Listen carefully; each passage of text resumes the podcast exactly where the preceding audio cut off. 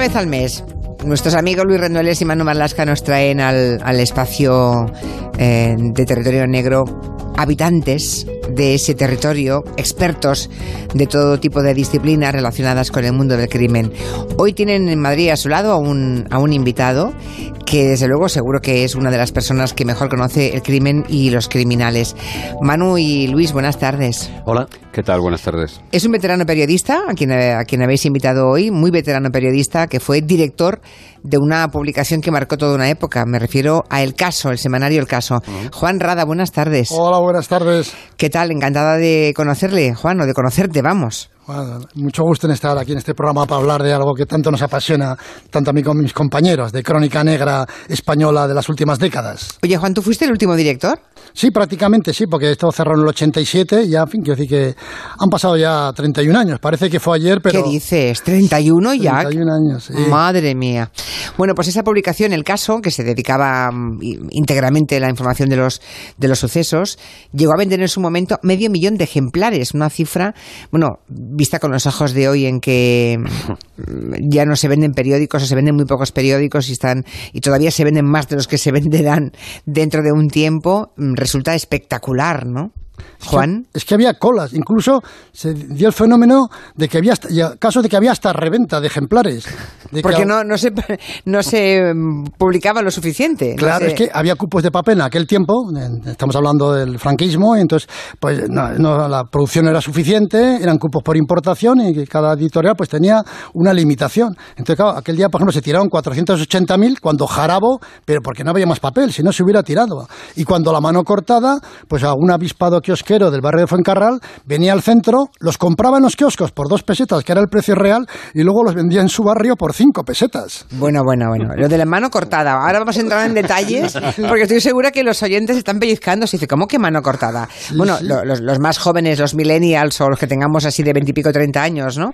Ah, porque el semanario eh, nació en el año 52, como acaba de decir Juan, se vendía por dos pesetas y, y- y bueno, pues eh, yo creo que no hay nadie de cierta edad que no haya tenido en sus manos un ejemplar del caso, ¿no?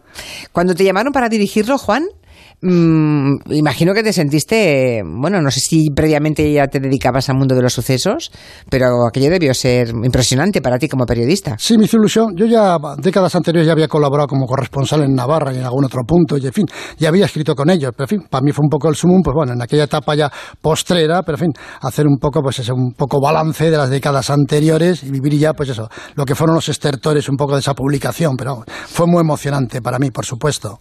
Eh, yo creo que fue el caso, ¿no? El que convirtió a algunos delincuentes de la época en, en criminales mediáticos. Fueron los primeros criminales mediáticos por el caso, ¿no? Sí, el Lute fue un ejemplo de ello, ¿no? Que aquella famosa foto con el brazo en, el brazo en cabestrillo cuando Sí. se arrojó del tren y tal, pues dio la vuelta al mundo. Entonces, los hizo mediáticos. Claro. ¿Y por qué fascinaban aquellos personajes? Seguro que lo tienes muy estudiado. El caso es que era también un poco la continuación de aquellos folletines de principios de siglo, pero basado con hechos reales, ¿no? Y luego también en una época, pues eso, de mucha restricción, de falta de libertades, pues esto parecían un poco pues como unos luchadores, ¿no? Entonces se llegó a publicar, pues, pues una leyenda llamado el Lute, ¿no? Y lo ponían casi pues como un luchador por las libertades, cuando en sí, pues vamos, era un delincuente, ¿no? Pero la gente seguía con pasión estas historias, sobre todo por sus fugas, por cómo se enfrentaban a la ley, porque la policía la Guardia Civil nos localizaba, en fin, era un poco como el malo, pues ponía en jaque al bueno. Por cierto, que estaríamos todos de acuerdo, también pregunta Luis y Manu, que en aquella época mm, los sucesos tenían tantísimo éxito porque es que de política no se podía hablar, ¿no? No, y lo que acaba de decir Juan era una ventana muchas veces, ¿no? Se aprove- eh, al final se hacía casi crónica social muchas veces. Lo que A te través dice- de lo los crímenes y del claro. mundo de la crónica negra. Y había doble censura, ¿no, Juan? Era censura civil, digamos, censura política y censura eclesiástica. Sí, había sí. dos sellos, tenías que conseguir dos sellos. Sí, en el- había que pasar porque el caso salió a la calle con la limitación de dar solamente dos sucesos sangrientos a la semana. Dos. Tras el éxito arrollado que tenía, dijo el ministerio Arias Salgado, uno. Pero como seguía creciendo, dijo, pues ninguno, porque esto va contra la moral cristiana y demás.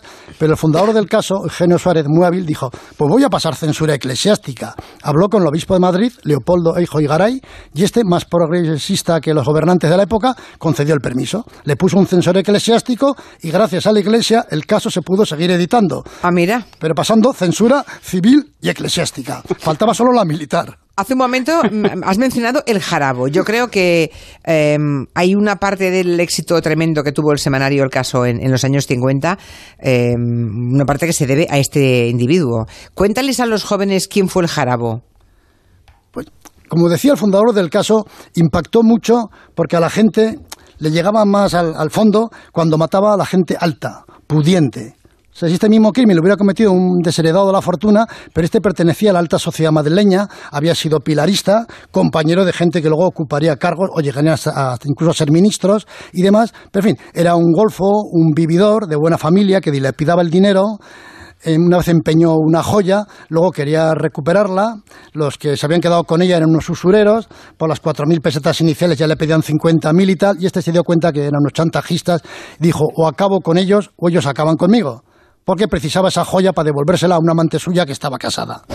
Y entonces, y se la había regalado el marido del amante. Entonces ahí hacía falta la joya. Entonces ya fue un día por todas a casa de uno de los usureros, no hubo acuerdo, lo mató a él, mató a la mujer, mató, ahí fue el gran fallo, según el fundador del caso, de haber matado a la criada, porque dice, fin, era un, testigo y luego finalmente pues mató al otro usurero, él lo que buscaba era la joya, no lo consiguió, la policía se volcó por él, entonces un gran inspector que había, quizás más mediático, el mejor investigador de aquella época, Antonio Viqueira, pues consiguió detenerlo rápidamente, en fin, aquello impactó mucho, porque ya digo, era de la alta sociedad española, y fue condenado al garrote vil. Por cierto, el último ejecutado en España por la justicia civil en 1959.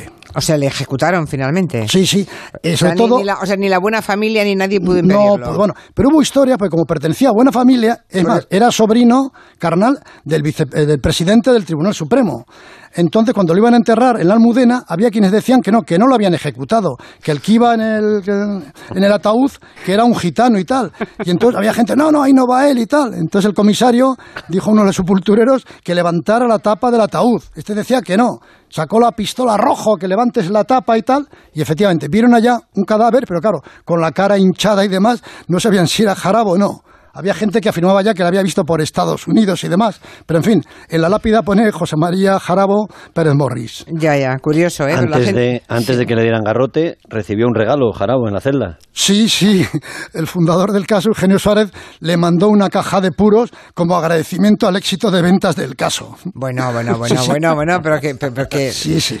¿Qué nivel de cinismo? Bueno, no, cinismo no, era... No, no, no, era agradecido, estaba Entonces se fumó, se fumó una caja de puros antes de... La víspera estuvo tomando whisky, fumando y tal, y el, fundador del caso se lo envió a través del inspector, Sebastián Fernández Rivas, que era el que la había detenido, junto con Viqueira y demás, le hicieron llegar los puros, pues por agradecimiento, un detalle, porque, en fin, y se le recuerda pues con cariño en la publicación. Hasta la delincuencia ha cambiado, ¿no? Con el paso de las décadas, Manu y Luis. Completamente, completamente. yo, creo que, La, evolución de la sociedad, eh, lógicamente, va en paralelo con la evolución de los cronistas de sucesos también, de los policías, de los guardias civiles y también de los criminales, ¿no? Yo creo que todos hemos cambiado un montón y que seguramente, mm, aunque haya motivos de los que luego hablaremos con Juan, que siguen perviviendo el paso de los tiempos, pero es cierto que los criminales, la, criminalidad ha cambiado un montón en España. Por cierto, que eh, el caso, cuando uno ahora puede repasar algunas imágenes de portada, algunos titulares, claro, nos quedamos a cuadros, porque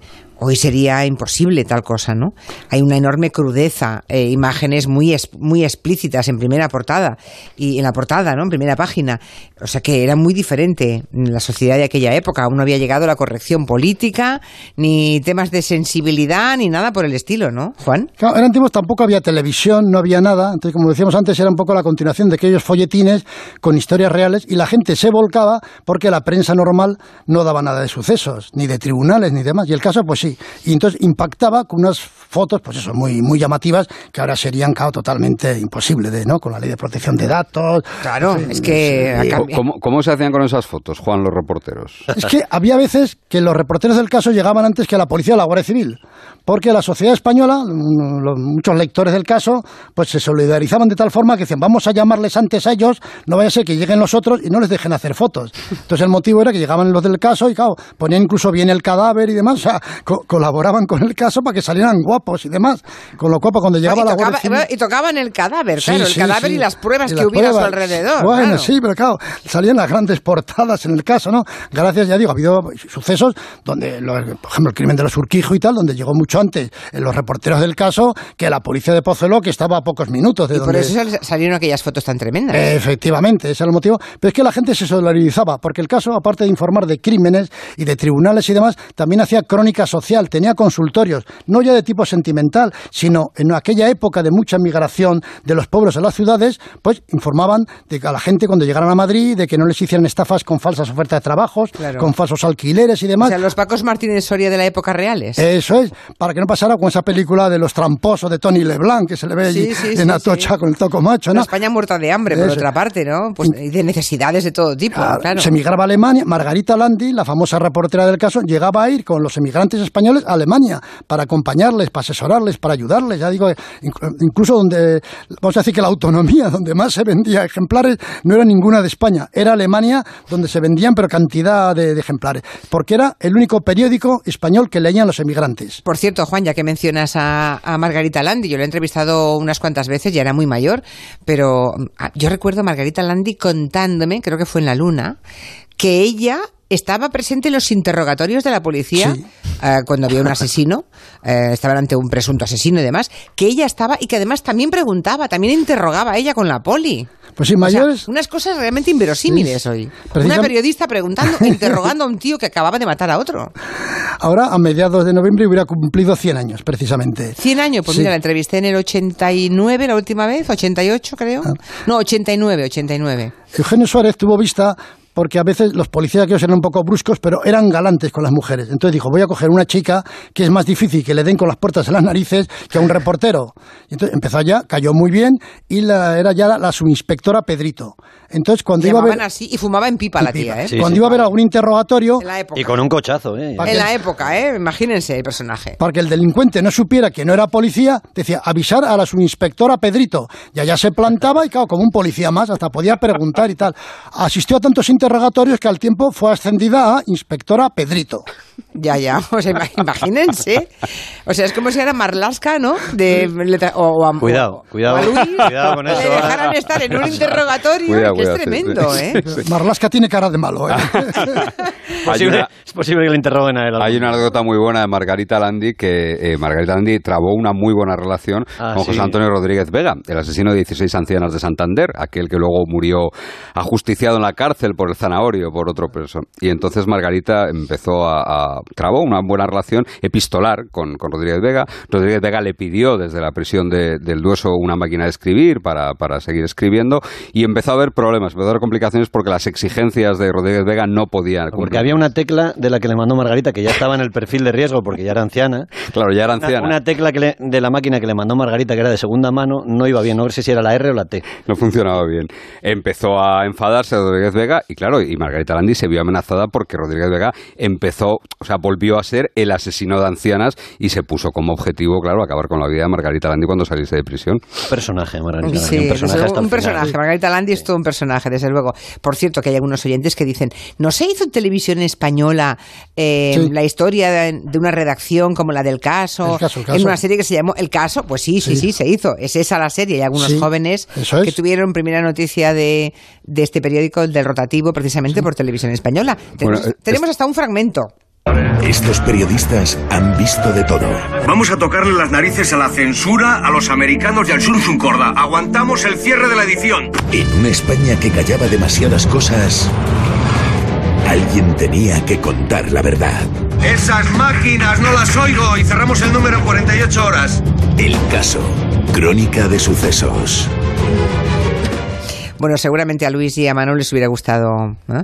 Si, si Eh. pudieran pedir un deseo, se pedirían pasar una semanita en aquella redacción. están ¿no? Un pasa- viaje en el tiempo. Algo más. Como ya tenemos una edad, pasamos por alguna redacción que ya era un poco de aquella. Quedaba Ah, todavía sí. algo de aquello de whisky en las redacciones y esas cosas. Sí, algo sí. quedaba.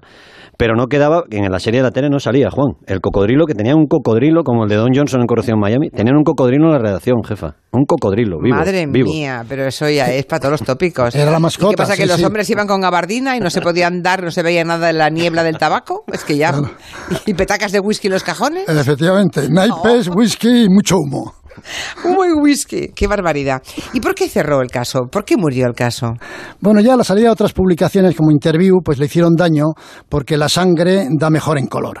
Entonces hay mucho morbo, la gente le gusta ver, la- por eso la- aquellas grandes portadas. Pero claro, el caso era un periódico que se tiraba, vamos, en- prácticamente en blanco y negro, con el color rojo únicamente, ¿no? En rotativa. Entonces ya tuvo esa competencia, pero por otro lado, Eugenio Suárez, el fundador, también fue pionero en que montó otra serie de publicaciones. Aparte sábado gráfico, pues montó una publicación pionera aquí de tipo satírico como era El Cocodrilo Leopoldo, con el nombre de la famosa mascota, eh, montó una revista pionera de música que era Discóbolo, de coches velocidad, en fin, y llegó un momento que el caso era la nave nodriza que tenía que tirar de toda esa flotilla, ¿no? Y que empezó a ser deficitaria. Entonces, aunque el caso vendía unos 120.000 ejemplares, no podían jugar el déficit pues del resto de publicaciones, y eso es lo que le llevó al cierre definitivo del grupo. Llamaron al cocodrilo Leopoldo Jefa por el nombre del obispo. El obispo que le estaba manga ancha para la censura se llamaba Leopoldo. Y el Y- cocodrilo que tenían ahí en la redacción flotando Ya. era Leopoldo. ¿Y Monseñor se enteró o nunca lo supo? No, man, hombre regresivo. Es que el, el caso, digo que salió con. Un, podía dar solamente un suceso sangriento, dos sucesos. Luego, luego ninguno. Llegó, entonces, la censura eclesiástica. Entonces, el obispo, pues, fue más, más, progre, ¿no? Manga, Que- sí, manga ancha. Manga ¿no? ancha, Claro y llamaba no. Monseñor Pero Leopoldo. No se enteró que al cocodrilo le pusieron su nombre. No vamos. se enteró, no. No se él, enteró. él puso un, vamos a decir, un interventor religioso al que el dueño le- también le colocó un buen sueldo y daba el visto bueno a todo, ¿no? Solamente que en vez de poner cadáver semidesnudo, bueno, pues poner semivestido, ¿no? En fin, había que arreglar un Ah, poco las palabras y demás. Y se llevaba su buen sueldecito para sus comidas, sus copitas y demás, el Ya. cura, y todos están contentos. Y tampoco le chivó al obispo no. que el cocodrilo se llamaba igual que Monseñor. Oye, eh, Cocodrilo, claro. cocodrilo que está en el Zoo de Madrid, ¿eh? que fue trasladado al Zoo de Madrid, lo Hombre, digo ¿se porque... habrá muerto ya? No, no, el cocodrilo... ¿Vive? Hombre, me imagino que los cocodrilos duran muchos años. Sí, se Son- vive muchos años. sí. Lo llevó a Alaska, ¿no? Alaska de madrina y... González Green en un globo se lo llevó hasta allá y fue recibido por Alaska como madrina y tal en un gran acto que se hizo de homenaje al cocodrilo, que era pues eso, la, la mascota de la prensa criminal y también de la satírica de nuestro país. Lo decimos Ah, que- por no herir sensibilidades animalistas en estos tiempos. Ya, ya, ya. Eh, eh, Juan, ¿y tú llegaste a conocer a alguno de los verdugos que se encargaban, antes cuando, nombra- cuando contabas la historia del jarabo, que finalmente fue ah, ajusticiado, ¿no? Con el garrote vil. ¿Llegaste a conocer algún verdugo? Porque yo, claro, yo solamente conozco a Pepe Isber en el cine, ¿no? Claro. O sea, en la película de Berlanga. ¿Tú conociste alguno de verdad? Pues co- conocí a uno de niño, porque mi padre, que era militar, y una vez fui allá, yo tenía 10 años tenía, y fui a la oficina de mi padre, que era el secretario militar de Navarra y tal, y estaba ya el verdugo de la zona de Burgos, que venía de ejecutar a uno en la prisión de Pamplona. Y yo no sabía, porque claro, mi padre estaba al lado de la audiencia, que cuando el verdugo ejecutaba, luego se tenía que presentar en la audiencia para decir que había matado a una persona. El juez veía el hecho en sí y ya lo absolvía y quedaba en libertad. Y entonces recuerdo que después, después de salir de la audiencia, entró en la oficina de mi padre para arreglar unos temas del, de ejercicio y tal, y ese, ese verdugo me explicó un poco el motivo ese, ¿no? Que yo ignoraba eso, de que tenía que presentarse de que, a dar fe de que había ejecutado a una persona. ¿Y cómo era el verdugo? No, aquí vamos, por lo que me explicó y tal, pues era gente que, vamos, y luego, por referencias que tengo de otro, pues gente necesitada que lo tenían como pluriempleo, ¿no? Que se dedicaban a otra cosa, ¿Y le pagaban eso aparte y eso bien? le pagaban. Iban con su maletín, con los ¿Cuánto le- cuánto le utensilios. Claro, o sea, el maletín lo ponían ellos. El- ellos ponían el maletín. Ya. El poste con el asiento estaba, lo tenía cada cárcel. Ellos llegaban con su maletín, con los utensilios y tal, para apretarle bien el, el cuello y demás. Cobraban eh, su bolo y se iban, pero vamos, tampoco trabajaban mucho, pues igual hacían dos o tres muertes al año, o sea que. y- estaban distribuidos por zona, ¿no? El de Madrid, el de Sevilla, el de Burgos. en fin. Y cobraban por bolo. ¿Y sabes cuánto les pagaban por matar a un. por ejecutar una sentencia de muerte? Pues no, igual serían 300 pesetas entonces, vamos, que no, ya, ahora ya, es más dinero. ¿no? Pero el más famoso fue un, un tal Antonio López, vamos, el corujo y tal, que es el que ejecutó al Jarabo, a Monchito, a la envenena- envenenadora de Valencia, en fin, ese se hizo famoso sobre todo pues por, mm, aparte de la gran cantidad de ejecuciones que llevó a cabo, pues por la gente a las que también le puso fin a su vida. Ya, un profesional, vamos. ¿no? Antonio López sí era el corujo, sí. ¿Era gallego? ¿Era gallego? ¿Era gallego? No, este era No. de abajo, este Ah. era de su, sí. Luego Ah, había vale, no, digo por lo de, corujo, me sonaba Sí. como a corucho, digo, Sí, igual sí. es, vale, No, vale. que le pegaría mucho, porque curiosamente, siempre, yo también hasta le vi un poco tocado de, con el que hablé, cuando iban a ejecutar, lo solían medio emborrachar. Gente. Porque cuando llegaba un momento decisivo de acercarse, de, dar los tres- de hacer el paseillo hacia el garrote, pues a veces se echaban para atrás. Entonces les metían varias copas de coñao, de sol y sombra, o de chinchón y tal, o de lujo, para que dieran el paso y ejecutaran. Y por eso a veces, como este que estoy hablando del corujo y tal, que no era muy fuerte, si encima iban un poco bebido, les costaba mucho pues poder, no sé, estrangular a alguien, como era el caso de Jarabo, ¿no? Que tenía un cuello de elefante, y entonces en vez de asfixiarlos, o de, vamos, de partirles el cuello, lo que hacía es que los iban asfixiando, Ya. con lo cual la muerte se hacía mucho más penosa, pues para el reo. Eh, tremendo. O sea, esta historia que está contando así con, con- con- con esta potencia de voz Juan Rada, ¿no? Eh, y estoy completamente segura que los oyentes que ahora mismo estén sintonizándonos es que habrán dejado de hacer lo que estaban haciendo para escuchar esto que estamos contando. La, es la burocracia de la muerte, ¿no? De la, muerte que- legal y hay una, había hay una muerte- maquinaria burocrática. Es que, es, que es, es tremendo, ¿no? Sí, Todo sí. esto que estamos contando es un mundo que, que, bueno, que ha sido un mundo en el que han vivido nuestros padres, desde luego, Sí. nuestros abuelos y, y- y, bueno, nosotros ya, claro, eh, estábamos vivos, todos los aquí presentes, cuando se hicieron las últimas ejecuciones con Garrote Vil, ¿eh? Pero claro, hay cosas, el primer suceso sangriento... Puchantic, por ejemplo, Claro, pero- fue la última, ¿no? El primer suceso sangriento que dio el caso en el verano del 52 fue el crimen de las estanqueras de Sevilla. El gobernador civil quería que, aquello vamos a resolverlo rápidamente, coge- trincaron a tres mangutas, a tres chorizas de segunda división, y vamos, aunque todo el mundo estaba convencido de que esta gente era inocente, pues los llevaron al garrote vil, ¿no? Uno fue muy famoso más, el Tarta y tal, que decía que morían por su mala vida que habían llevado, pero que eran inocentes de, lo de los crímenes cometidos, ¿no? Y allá estaba el verdugo, pues que no acertaba a partirles el cuello, ¿no? Y unos gritos desgarradores y demás, Qué con tres señores que luego se demostró que eran inocentes porque cuando se fue a hacer la serie de televisión española La huella del crimen, el- nuestro Pedro compañero Costa. Pedro Costa, que trabajó en el caso, Sí, sí. eh, pudo hablar con el sacerdote que estuvo con ellos en todo tiempo acompañándoles, Fray Hermenegildo de Antequera, que ya había colgado los hábitos y les le contó que, aunque en secreto de confesión no le iba a decir todo, pero que se había presentado el asesino a decirle que aquellos tres ejecutados eran inocentes y que él era el que los había matado y dio todos los detalles y toda la descripción de cómo había ejecutado el triple, el doble crimen de las eh, estanqueras. ¿Se imaginan? sea- Esa- yo creo que esa es la razón para los que, mm, digamos, no son permeables a otro tipo de argumentos. Juan, no sé si estás de acuerdo conmigo. Eh, para los que no son permeables a otra cosa como el derecho a la vida de todo el mundo, aunque sea encerrado, aunque sea un criminal y que no salga nunca de la prisión, digamos. Pero eh, para los que no son permeables a ese tipo de, de argumentos, el hecho de equivocarse y matar a un inocente, desde mi punto de vista, ya, ya debiera ser suficiente para que se, se aboliese la pena de muerte de, de la faz de la tierra, ¿no? No, sí, en efecto, en este Porque caso... imagínate tres, tres, tres- inocentes tres ejecutados. inocentes, sí, sí. Es que es bestial, ¿no? Solo por eso, por evitar eso, más vale, como es ese refrán, más vale eh, 100 culpables, ¿no? En la En la calle. calle. en la calle, inocente en la cárcel, claro, sí. que un inocente en la cárcel, no digamos un inocente ejecutado por el garrote vil Sí. por un tipo borracho. Se llama ¿eh? causas O sea, políticas, porque claro, el gobernador Ya, decía ya. que a mí este, este doble crimen no me cuesta el cargo, el gobernador. Entonces dijo, aquí hay que pillar a estos. Claro, eran tres medio analfabetos y claro, hicieron una declaración, vamos, que no lo hubiera firmado casi ni un abogado de lo bien escrito que estaba. O sea, a ellos les los torturaron, se lo dieron a firmar y claro, fi- y, claro, se contradecían entre ellos y tal, porque no, no estaban contando la verdad, eran inocentes, no tenían nada que ver, pero pasaron por el garrote. Pues ha sido la crónica de un tiempo que ya se fue a través de la voz de Juan Rada, uno del el último director del caso. Te agradezco mucho, Juan, que hayas venido. Ha sido mm, media hora apasionante. Seguiríamos, podríamos seguir hablando contigo mm, lo que queda de tarde, incluso de, de- de día y de noche. Gracias, Luis y Manu, por traernos a Juan a la radio. Un placer y y gracias Adiós. a él. Muchas gracias. Gracias, Juan. Hasta pronto.